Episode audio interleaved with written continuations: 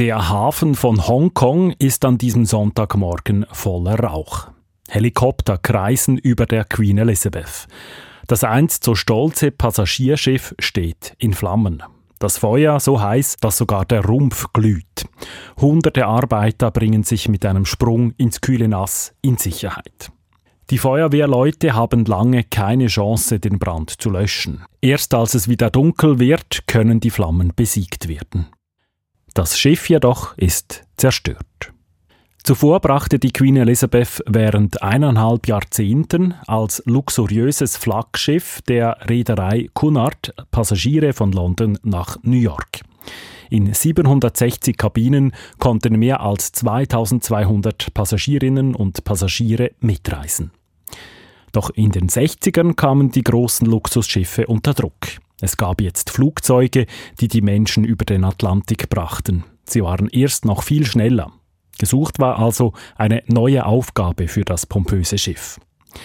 Der Unternehmer Chao Yong-tung aus Hongkong kaufte das Schiff. Sein Plan, die Elizabeth soll in eine schwimmende Universität umgebaut werden, die Seawise University.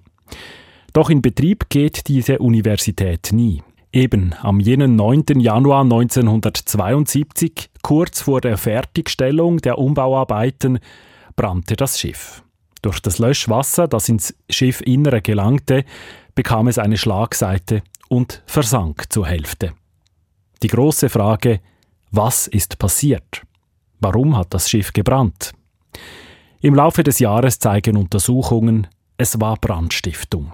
Wer genau dahinter steckt, ist bis heute unklar. Theorien gibt es mehrere, von Versicherungsbetrug bis zum chinesischen Staat, der dahinter stecken könnte, weil der neue Besitzer ein Gegner der kommunistischen Partei war.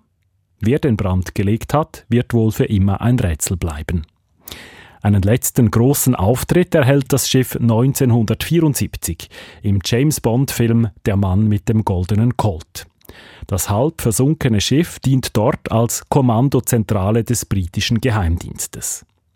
Ein Jahr später, 1975, wurde die Queen Elizabeth vor Ort verschrottet.